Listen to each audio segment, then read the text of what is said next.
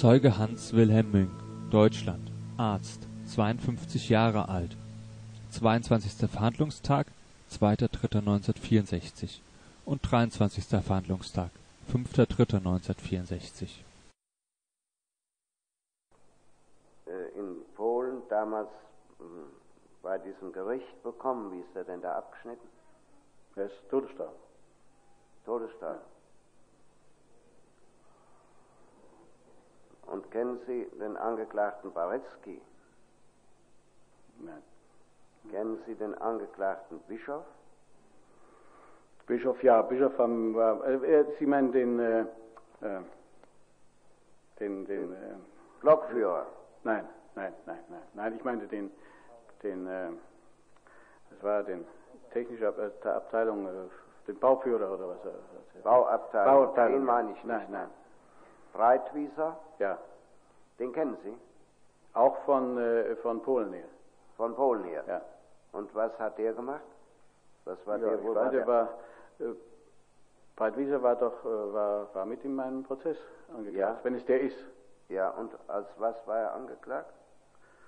Ja, im, in Polen im Wesentlichen als, äh, als Pole, der, also es- es wurde ihm besonders angelastet, dass er als Pole, mh, als gebürtiger Pole, sich äh, der, der, der SS zur Verfügung gestellt hat, in, in Auschwitz-Dienst, überhaupt der SS zur Verfügung gestellt und dann noch speziell in Auschwitz-Dienst zu tun und äh, es wurde ihm angelastet, dass er sich den Polen, dass er besonders die Polen schlecht behandelt habe.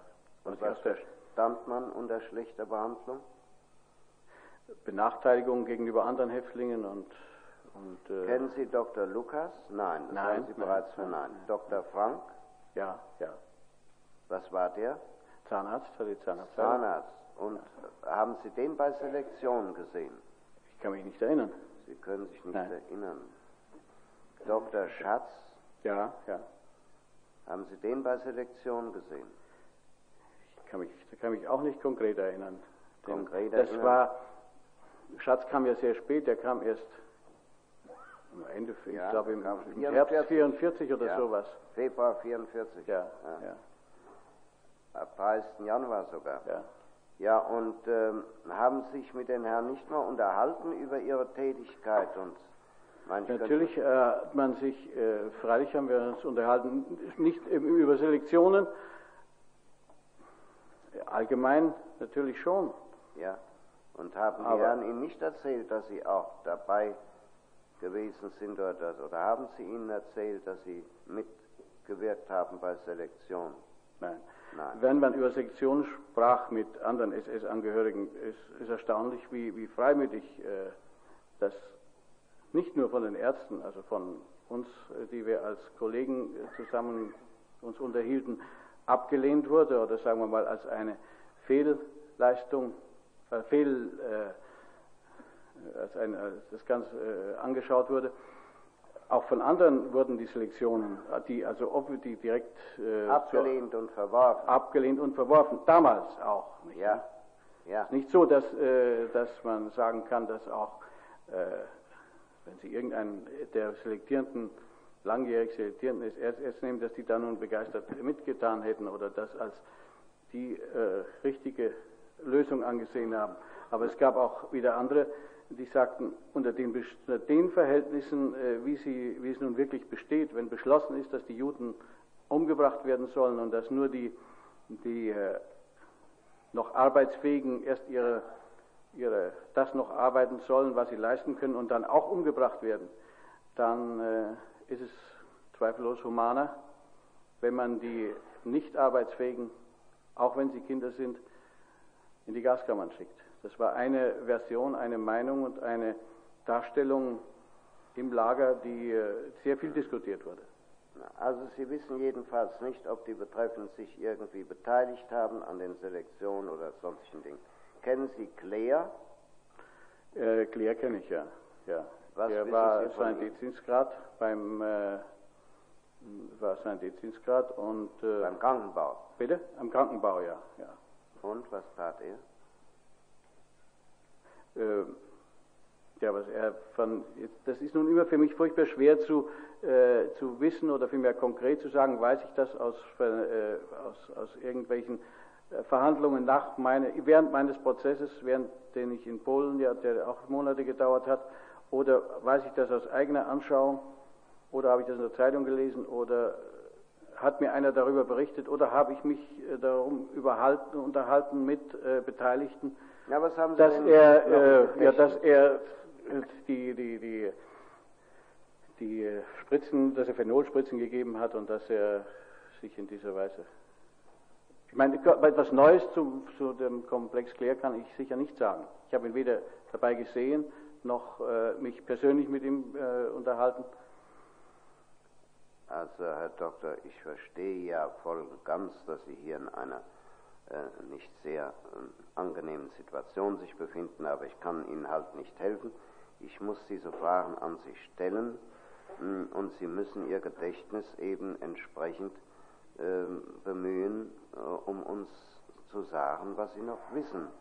Äh, da, da kann ich Ihnen nicht helfen. Und wenn es auch den Angeklagten unangenehm ist und wenn die Angeklagten gerecht sind, müssen sie, können, kann man ihnen keinen Vorwurf machen, denn sie sind als Zeuge verpflichtet, die reine Wahrheit zu sagen und das hinterher zu beschwören. Und wenn sie etwas beschwören würden, was äh, nicht wahr wäre, dann hätten sie ja dadurch zeitlebens einen Nachteil, nicht? Und deshalb muss ich Sie schon bitten, uns doch genau zu sagen, wenn Sie etwas wissen. Und wenn Sie es gehört haben, dann erzählen Sie uns als von Hörensagen bekannt. Das können, sollen Sie ruhig differenzieren, wenn Sie es noch können. Aber wenn Sie was wissen, müssen Sie uns schon sagen. Das will ich tun. Also auf jeden Beispiel Fall. Und ich kann nur sagen, von Claire habe ich selbst in, diesem, in dem, was ihm vorgeworfen wird, äh, was ihm Wesen angeklagt ist, nicht gesehen. Aber ich habe sehr viel davon gehört, weil äh, diese, auch in, in Auschwitz in, in, den Gesprächen mit anderen Ärzten die äh, Frage der, der Humanität des äh, Vergasens oder des Abspritzens oder irgendwelche anderen Methoden natürlich immer im Gespräch war. Mhm. Und da ist es, wie gesagt, eben sehr schwer äh, für mich nun im Einzelnen konkret zu sehen, wo, sagen, woher weiß ich das und woher äh, habe ich. Äh, ja. Also Wenn mir fällt fragen, zunächst auf, dass Sie uns gesagt haben, ich werde in diesem Fall nichts besonders Neues sagen können ja. oder werde nichts. Sie ja. wissen ja gar nicht, was wir wissen und was wir nicht wissen. Also wäre mir es doch mal zunächst interessant, wenn Sie mal kurzerhand zunächst mal sagen würden, was Sie im Gedächtnis haben. Nachher können wir dann prüfen, ob Sie das aus eigener Wissenschaft wissen oder ob, wo Sie sonst her haben. Aber was haben Sie denn bei Claire noch im Gedächtnis? Dass er Phenolspritzen gegeben hat. Ja. Wohin gegeben hat? Ins Herz oder in die Venen? In die, ja, das, äh, eben das wollte ich, äh, das ist die, die, sag mal, die Technik, als sie fertig war, äh, war die, äh, die Phenolspritze ins Herz. Die Technik, ich, als sie fertig war. Aber ich weiß, dass, dass also mehrfach äh, experimentiert wurde, äh, um, um, diese, um eine entsprechende Technik zu finden, mhm. des Abspritzens zu finden. Und da weiß ich nur, dass da da bin ich völlig überfragt, wenn Sie mir sagen, von wem und unter welchen Verhältnissen und äh, ich das, das nun alles weiß. Das, das will ich das ja zunächst mal gar nicht wissen. Also Sie wissen, dass äh, Claire äh, Phenolspritzen ins Herz gab, nicht? Das, oh, das ja. wissen Sie, ja? ja. Und äh, wissen Sie auch, wo das geschah? Im Krankenbau, im, Im Krankenstammlager. Wissen Sie auch, wieso er dazu kam und welche Leute dazu ähm, äh, hergenommen wurden. Ja, nein, das, ich, das ja, die, die, ich, dass es äh, solches waren, die, die, die wieder innerhalb des Krankenbaus selektiert waren. Die innerhalb des Krankenbaus selektiert waren.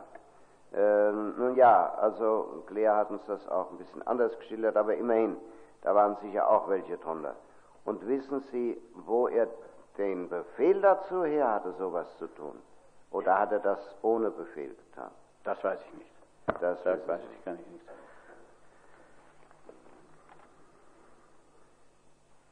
Wissen Sie, ob äh, Claire sonstige Dinge noch getan hat, ob er vielleicht sich ein bisschen so als Arzt aufgespielt hat? Ich Ich weiß das, aber ich weiß nicht woher. Es ist möglich, dass ich das gelesen habe, aber das wäre etwas, was in Auschwitz nicht besonders aufgefallen wäre. Sie glauben nicht, dass es besonders aufgefallen ist, aber Sie haben irgendwo... Wäre mir nicht besonders aufgefallen, das haben andere auch getan. Ich war, andere äh, Sanitätsdienstgrade haben sich sehr als... Äh, andere Sanitätsdienstgrade haben das auch getan. Wissen Sie auch, ob er besondere Marotten hatte auf diesem Gebiet? Nein. Nein. Zum Beispiel, dass er sich üben wollte, Lumbalanästhesien zu machen oder Nein. sonst. Nein? Aber auch das sehe ich nicht unter den, äh, wie sagen wir, unter den Verhältnissen von Auschwitz, also unter dem, es ist natürlich eine Ungeheuerlichkeit, aber ich sehe es nicht unter dem äh, Milieu von Auschwitz als eine Besonderheit an, die, die mir auch irgendwie haften geblieben wäre, wenn ich es. Na, Sie meinen. Kennen Sie den Angeklagten Scherpe? Nein. Kennen Sie den Angeklagten Handel? Nein. Neubert? Nein. Und den Häftlingsältesten oder den Blockältesten Bednarek?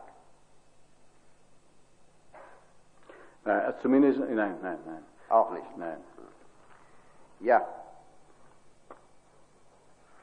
Nun äh, hätte ich ja ganz gern von Ihnen erfahren, warum man ausgerechnet die Ärzte auf die Rampe geschickt hat, um dort auszuwählen, wer ins Lager kommen sollte und wer nicht. Ich nehme an, dass, äh, dass ich habe mich sehr oft diese, habe mir sehr oft diese Frage auch schon gestellt und ja doch, das liegt sicher an den an der Tatsache, dass jeder der verschiedenen Institutionen innerhalb des äh, KZs der versuchte, möglichst viel Kompetenzen an sich zu reißen, um eine Rolle zu spielen. Der Wirt. In dem Fall, ich will nicht mehr sagen, ob es Wirtz war, das kann auch Lolling gewesen sein. Mhm. Sogar wahrscheinlicher. Also jedenfalls einer, der äh, eine relativ, äh, der glaubte, eine relativ äh, entbehrliche Position zu haben, meistens in Berlin, und äh, versuchte nun, äh, sich äh, unentbehrlich zu machen. Mhm. Das ja. glaube ich ist, für, äh, ist, ist, ist nach meiner Erfahrung die wahrscheinlichste. Also an und für sich ist es doch im Wesen des Ärzteberufs, dass er Menschen heilt und gesund macht und nicht auswählt zur Tötung. Sicher. Zweifellos. So ist es doch. Ja. Und deshalb ist es doch an und für sich eigentümlich, dass man hier gerade Ärzte beauftragt hat, mit der Entscheidung darüber, wer in die Gaskammer gehen musste und wer nicht. Meine Erklärung ist die, die ich in, äh, versuchte, äh, was ich ja. versuchte, äh, nach allem, was ich sonst noch an Möglichkeiten ventiliert habe. Ja. Nun sagen Sie bitte mal, ist nach diesem Krieg, und zwar äh, vor Ihrer Vernehmung hier bei der Staatsanwaltschaft, bei Ihnen jemand gewesen, oder ein Herr Eisle bei Ihnen gewesen? Ja. Aus Göppingen. Ja. Was wollte denn der Herr Eisle? Ja, wollte von mir entlastendes äh, Material, oder nicht ein Material, das falsch, entlastendes über äh, seinen Freund Capesius äh, hören. Oder haben und mich dazu äh, fragen und veranlassen, das äh, dem Gericht zur Verfügung zu stellen. Mhm. Haben Sie solches Material gehabt? Ja, weiß, ich weiß, ich habe alles gesagt, was ich, was ich weiß über, äh, über Capesius und über seine Position und über sein, was, was davon entlastend ist. Äh, ja, glaubten Sie, dass Sie ihn damit entlasten konnten? Ich kann nur das sagen, was ich weiß von ihm und ich nehme an, dass äh, er, Herr Eisler hat mir, Einzel hat mir, hat mir erzählt, dass er von Capesius weiß, dass er nicht selektiert hat, weil, äh, weil er den, weil er Klein dafür äh, weil er den, den, den Arzt, den, den Lagerarzt Art Klein veranlassen konnte, für ihn Dienst zu tun. Der Eisler hat ihm gesagt, er wisse von Capesius. Dass, von Capesius, dass dieser nicht selektiert habe, sondern dass er immer den Arzt Dr. Klein veranlasst habe, ja. für ihn den Dienst zu tun. Ja. Das wisse er Eisler. Ja. Und warum hat er Ihnen das wohl gesagt, Herr? Ob ich ihm das bestätigen kann. Ob Sie ihm das bestätigen? Ob ich davon wisse. Ob wisse. Sie davon wissen. Ja. Und wussten Sie davon? Ich, hab, ich halte es für, nein, ich wusste nicht davon, aber ich halte es für möglich. Für möglich, ne? Ich weiß davon nichts, ich habe es weder... Sie wissen nichts davon. Nein. Nun konnten Sie doch auch praktisch zur Entlastung des Herrn Dr. Capesius nicht beitragen.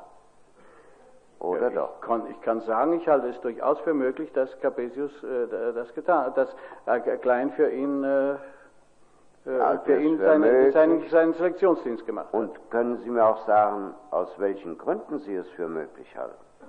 Sie waren äh, sehr äh, eng befreundet. Sie waren Landsleute aus Rumänien. Sie haben, äh, Klein war, hat sehr gern getrunken und ich weiß sicher, dass er mit dem Quantität, die ihm normal zur Verfügung gestanden hat, nicht fertig geworden ist. Also, Dass er, die, dass er, mehr, dass er mehr getrunken hat.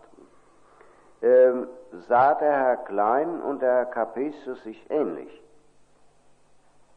Äh, Sie war, äh, beide sind äh, nicht groß. Capesius ist wesentlich dicker gewesen. Capesius ist wesentlich dicker gewesen.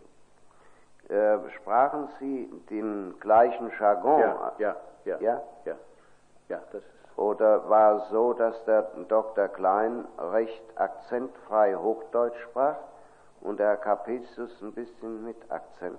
Nein, Klein hatte auf jeden Fall einen Akzent. Klein hatte Ja. auf jeden Fall einen einen Akzent, Akzent. das ist sicher.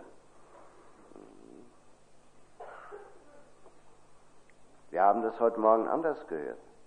Ich habe Klein absolut als, äh, als den, äh, den, den, den äh, schwäbischen, äh, den, nicht den chiesisch-schwäbischen, sondern den äh, siebenbürgischen äh, Akzent habe ich den Kleinen in Erinnerung. Ja.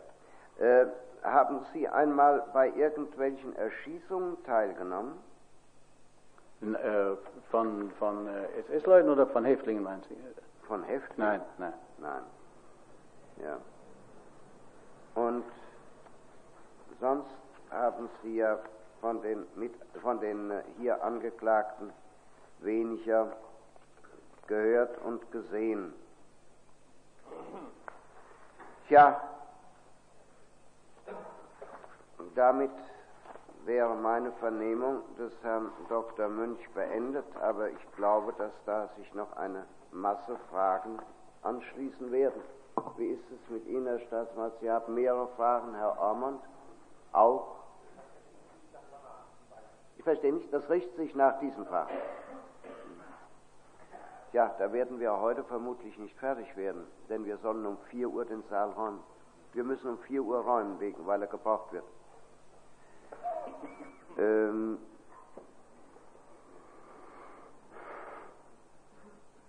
wie viele Kilometer haben Sie zu fahren von Rosshaupten hierher?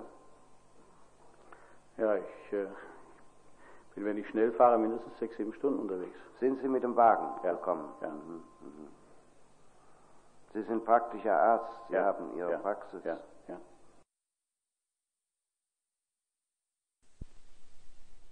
Hm, Die Voraussetzung, um überhaupt solche Berechnungen anstellen zu können, war die, dass man wusste, wie viel äh, wurde, äh, äh, wurde offizieller den Häftling ausgegeben.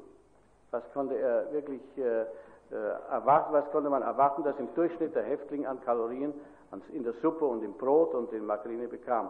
Und dazu hatte ich ganz konkrete Unterlagen, weil wir, zumindest aus meiner Zeit, da hatte ich sehr darauf gesehen, von den, von seit 1943 und 1944 äh, routinemäßig auch Suppen untersucht hatte, die, von denen ich meistens die Proben genommen habe, völlig äh, frei irgendwo aus einem Kommando hingegangen, einen Schlag Suppe genommen und dann untersuchen lassen. Und dazu auch die Brotrationen waren ja bekannt, zumindest die theoretischen. Und zwar theoretisch, aber auch insofern exakt, was wirklich ausgegeben war. Verschoben wurde es ja dann im, von der Küche abwärts im, innerhalb des Lagers. Das war ganz genau zu erkennen und das konnte, da konnte ich auch noch Anhalte äh, bekommen von Schippel, der zu gleicher Zeit mit in Polen inhaftiert war. Das war ein, äh, ein Führer des Fabrikskommandos, der mir da auch sehr genau noch sagen konnte. Aber es gab ja aus diesen Akten genügend, äh, was ich hatte, dass ich also mit Sicherheit sagen konnte, es sind, was, zu, was theoretisch zusteht, genau 1500 Kalorien täglich. Und äh, aus dieser Grundtatsache und aus der Tatsache, dass also ein Teil eben verschoben wurde, den konnte man nämlich eigenartigerweise berechnen. Das ist ein bisschen äh, ist etwas statistisch-mathematische äh, Arbeit gewesen, aber man, ich konnte herausrechnen, dass 75 Prozent aller Häftlinge unterernährt sein mussten, unter der Voraussetzung, dass etwa 10 Prozent der Nahrungsmittel verschoben wurden. Und dass das etwa 10 Prozent war, geht daraus hervor, dass die Suppen etwa 10, 10 bis 15 Prozent weniger Kalorien enthielten, als sie theoretisch enthalten sollten. Aus einer, Anzahl von, einer großen Anzahl von Analysen konnte ich das hm, feststellen. Da war immer nämlich der Sollwert, in der Küche war das angeschlagen, es war ja alles sehr exakt. Hier sollen 700 Kalorien drin haben und 600 waren drinnen. Und aus diesen Tatsachen konnte man sagen, so viel war an, das handelt sich meistens die Rüben und äh, der Graupen und so weiter, die wurden nicht verschoben, sondern es war die Margarine, die heraus war. Und da konnte man also sagen, so und so viel Gramm Margarine waren nicht drinnen, die hineingehörte. Und ich musste nur eine Hypothese machen und die ging ums Brot, das, die genaue Menge des Brotes, ich glaube 300 Gramm, das weiß ich jetzt nicht genau, die war bekannt und ich setzte voraus, dass 10% nur verschoben werden.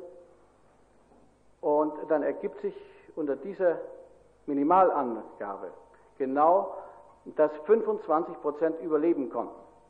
Dass also 25% der Häftlinge sich nebenbei zu den 1500 Kalorien noch so viel zusammen, äh, ich muss das Wort brauchen, organisieren konnten, dass das Existenzminimum gewahrt war. Bei leichter und mittlerer Arbeit. Und das war ja die gegeben bei allen Funktionären. Und nur ein Funktionär konnte, seine, äh, konnte sich eine Sonderation äh, beschaffen. Und nur einer, also im also im großen Stadtdurchschnitt gesehen, nur einer, der mindestens eine Generation überlebt hatte, aus irgendwelchen glücklichen Umständen. Eine, äh, der also länger als ein halbes Jahr, das hatte ich ausgerechnet, ein halbes Jahr kann einer, äh, wenn er äh, ohne Zuhilfe, ohne Nahrungsmittelzusatz ins Lager kommt, kann er ein halbes Jahr leben. Nur wenn er dieses halbe Jahr überstanden hatte, hat er überhaupt die Möglichkeit, in einen Funktionärsposten zu kommen. Es sei denn, es waren außerordentlich Ausnahme- und Glücksumstände. Und das ist nun, nun ist das, was mich an dieser Arbeit besonders, äh, ich weiß nicht, wie ich es ausdrücken soll, hm, jedenfalls dann doch befriedigt hatte, dass all diese theoretischen Berechnungen, die man angestellt hat und die sich in einer Kurve äh, sehr schön ergeben, dass die dann in der Praxis wirklich auch so waren und das konnte man aufgrund der Überlebensdauern durch äh, feststellen, die man weil ja nur alles genau registriert war, an den Nummern ablesen konnte. Wenn einer eine Nummer äh, 2.635.000 und so weiter hatte und ist dann und es wurde der Todesschein oder die, die wurde dann verbucht, ein, äh, wenn er gestorben war, dann war das immer ungefähr ein halbes Jahr später. Es sei denn, es, waren, es sind solche Umstände gewesen, wie ich sie geschildert habe, dass er als Funktionär oder in einer anderen Weise sich eine zusätzliche Ernährung beschaffen konnte, vielleicht in der Landwirtschaft gearbeitet hat, da waren ja durchaus bessere Verhältnisse, hm, dann ist er über die Runden gekommen. Ich konnte mit dieser Berechnung auch mit meinem Material, was ich aus den Akten hatte, auch feststellen, dass äh, in, im, Jahr des, im Laufe des Jahres 1944 die äh, Ernährung gebessert, sich gebessert hatte. Nicht sehr viel, aber es geht deutlich aus den Zahlen und deutlich aus der Kurve hervor, aus der Kurve der Lebenserwartung. Nämlich aus der Kurve der, die, äh, sind durchschnittlich haben die Häftlinge zwei Monate länger gelebt, 1944 als 1943. Und daraus kann man wieder rückwirkend berechnet, um wie viel mehr die Ernährung gewesen sein muss.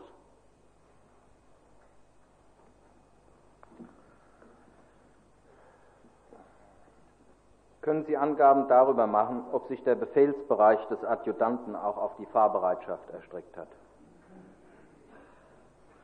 Ja, hm, warum nicht? Natürlich. Ja, bitte. Ich, mein, ich weiß nicht, ob ein eigener, ob ein eigener, äh, es gab eine, eine wer die Fahrbereitschaft, die unterstand unmittelbar der Kommandantur und äh, wurde von einem beauftragten Offizier der, der Kommandantur äh, verwaltet verwaltet. Und was hatte der Adjutant damit zu tun?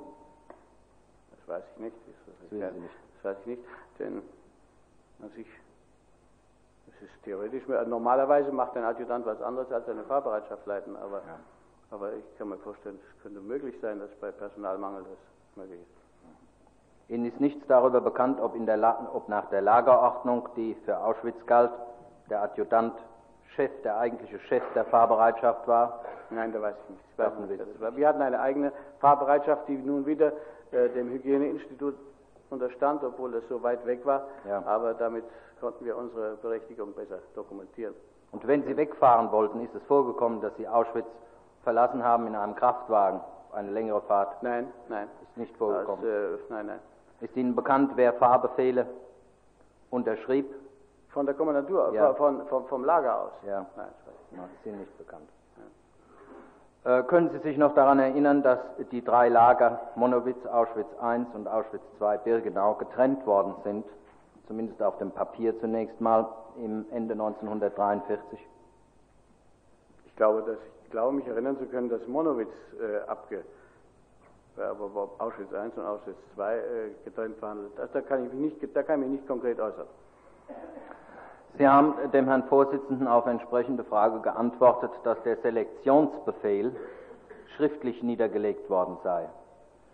Würden Sie bitte im Einzelnen schildern, wie dieses Schriftstück aussah, insbesondere wer es unterschrieben hat? Das kann ich leider nicht, denn ich habe mir gerade nachträglich nach, nach, der letzten, nach der letzten Verhandlung noch genau überlegt, was, also ganz genau gesagt, äh, überlegt, was ich äh, gesehen wirklich habe und was ich gewusst habe und was mir gesagt wurde und was ich an Instruktionen bekommen habe. Also da habe ich wirklich kein genaues äh, Vorstellungsvermögen darüber. Aber Dass Sie- es schriftlich war, äh, das, weiß ich, das weiß ich sicher. Das weiß ich sicher, weil, äh, weil ich weiß, dass Delmotte lange mit dem Ding rumgegangen ist und äh, mit mir auch darüber diskutiert hat. Ja. Und äh, können Sie sich erinnern, ob in diesem schriftlichen äh, Selektionsbefehl auch tatsächlich drin stand, dass die Selektion von zwei Ärzten durchzuführen ist, wie Sie sagten, von denen der eine die Selektionsüberwachung selbst und der andere insbesondere auch äh, die Überwachung bei der Gaskammer durchzuführen hat? Also ich weiß genau, dass von zwei Ärzten immer, da- dass während einer Selektionsphase, also während der Ablösung, immer von zweien die Rede war. Ja. Bei das, Ihrer das weiß Vernehm ich sicher, aber wie das, da, da möchte ich, nein, ich möchte, wenn ich da vielleicht im, äh, etwas gesagt habe, im, vielleicht mich zu konkret ausgedrückt habe, dann möchte ich das widerrufen, was ich in der vorigen Verhandlung gesagt habe, in dem Sinne, ich kann das so genau nicht mehr äh, rekonstruieren. Ich möchte be zu bedenken geben, dass das, dass ich ja, dass das nun die gute 20 Jahre her ist, dass ich äh, sehr, von sehr vielen Seiten aus das immer wieder gesehen habe, dass ich selbst lange Zeit in Gefängnissen war und immer wieder äh, gefragt worden bin darüber. Und da, das, das verwirrt sich so, äh, dass man nur das, was einem persönlich angeht und wo man also genau sich mit, sagen wir mal, äh, seelisch auseinandergesetzt hat, nur das kann man, glaube ich, ganz konkret äh, sagen. Ja, können Sie denn nun noch sagen, ich meine, es ist immerhin eine, ein recht ungewöhnlicher, in seiner Art doch wohl einmaliger Befehl gewesen, der Ihnen im äh, Laufe Ihrer Dienstzeit bei der SS äh, auf den Tisch geflattert ist. Äh, können Sie sich denn wenigstens noch mit Sicherheit daran erinnern, dass sowohl von der Überwachung der Selektion als auch bei der Überwachung mh, der Vergasung selbst die Rede war? Da kann ich, da weiß ich noch sicher, dass mir das, dass das immer sehr diminuiert wurde und dass gesagt wurde, also von, über das Vergasen, da brauchst du dich nicht äh, so sehr, brauchst dich nicht drum kümmern. Da sind die, ist die Mannschaft eingespielt, die kann das und äh, da, da brauchst du dich weiter nicht drum kümmern. Das weiß ich sicher, weil ich das natürlich als ersten Einwand gebraucht habe. Dass ich sagte, ich kann, ich weiß nicht, wie man, wie man Menschen vergast. Ne? Also das ist das, das kann ich sicher sagen.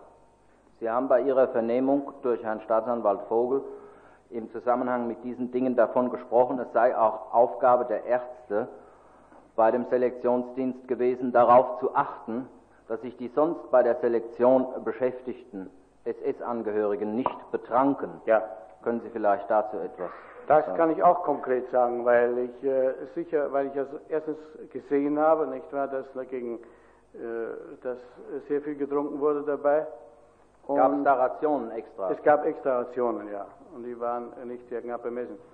Und äh, das wurde mir eben auch gesagt, dass das die Haupt, äh, eigentlich gesagt, dass das die Hauptaufgabe sei, da mitzuführen, weil man sich auf die Schutzhaftlagerführer in dieser Hinsicht nicht verlassen könne. Trinken alle sowieso alle besonders äh, gern und äh, es sei da öfter zu, zu Tumulten gekommen. Es ist Ihnen damals auch bekannt geworden, dass im Sommer 1944 nicht nur die Ärzte, sondern auch äh, die übrigen im Sanitätsdienst beschäftigten SS-Führer, also Zahnärzte und Apotheker, am Selektionsdienst teilnehmen sollen. Ja. Würden Sie das bitte möglichst ausführlich schildern, was Sie daran noch erinnern? Also zunächst mal war das auch damit verbunden, dass man nochmal ganz energisch äh, versuchte, Weber und mich mit in diesen Dienst einzubeziehen. Und äh, dass das, äh, damals hatte ich dann nichts mehr zu tun, das hat Weber abgebogen. Ich weiß nicht, wie, ich weiß im Einzelnen nicht, ob er da sehr große Schwierigkeiten hatte. Jedenfalls, äh, das fiel für uns weg. Und äh, wir sind in dieser Zeit natürlich auch möglichst wenig mit dem Kommandanten, mit dem äh, äh, Standortarzt, der sich ja, der das ja wollte, in Verbindung getreten. Und ich weiß, dass Weber, sobald er, dass er also auch mir immer dringend anlegt, jetzt ist ganz dicke Luft, jetzt schau, dass du so wenig wie möglich mit dem Wirt in Kontakt kommst. Und dies, dann weiß ich äh, aus dieser Zeit noch, dass Gerber, der junge Apotheker, sehr große Gewissenskonflikte hatte und mit mir das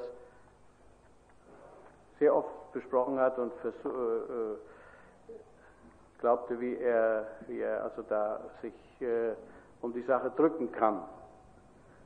Denn äh, sich direkt zu weigern, das hatte er aus, ich weiß nicht, irgendwelchen Hemmungen, das hatte er das nicht zu tun. Aus der Unterredung ging, ging aus der Unterredung hervor, dass Gerber am Selektionsdienst teilnahm. Ja. Ja. Ja, und was ist Ihnen in Erinnerung äh, hinsichtlich der Zahnärzte und der Apotheker? Ja, ich weiß, dass die Zahnärzte äh, dazu eingeteilt waren. Ob sie selektiert haben oder nicht, das wurde ich schon im letzten Mal gefragt. Und wenn ich mich also, ich habe darauf mein Gewissen und meine, mein, nein, nicht mein Gewissen, meine, meine Erinnerung ganz genau noch erforscht.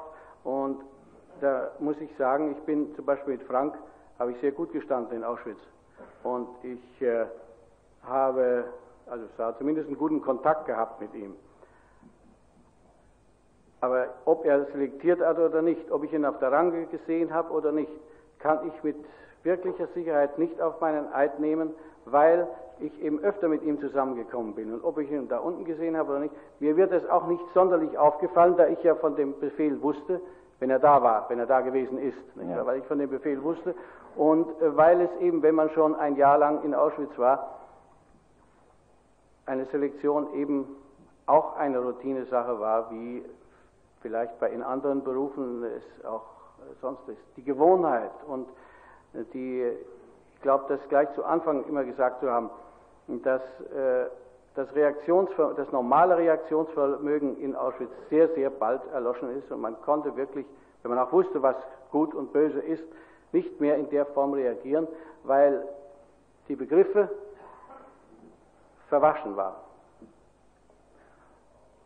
Sodass denn, denn ja. wenn man sieht, dass auf der einen, wenn man äh, sich ständig in, dieser, in einem Milieu befindet, in dem Tausende täglich äh, äh, umgebracht wurden.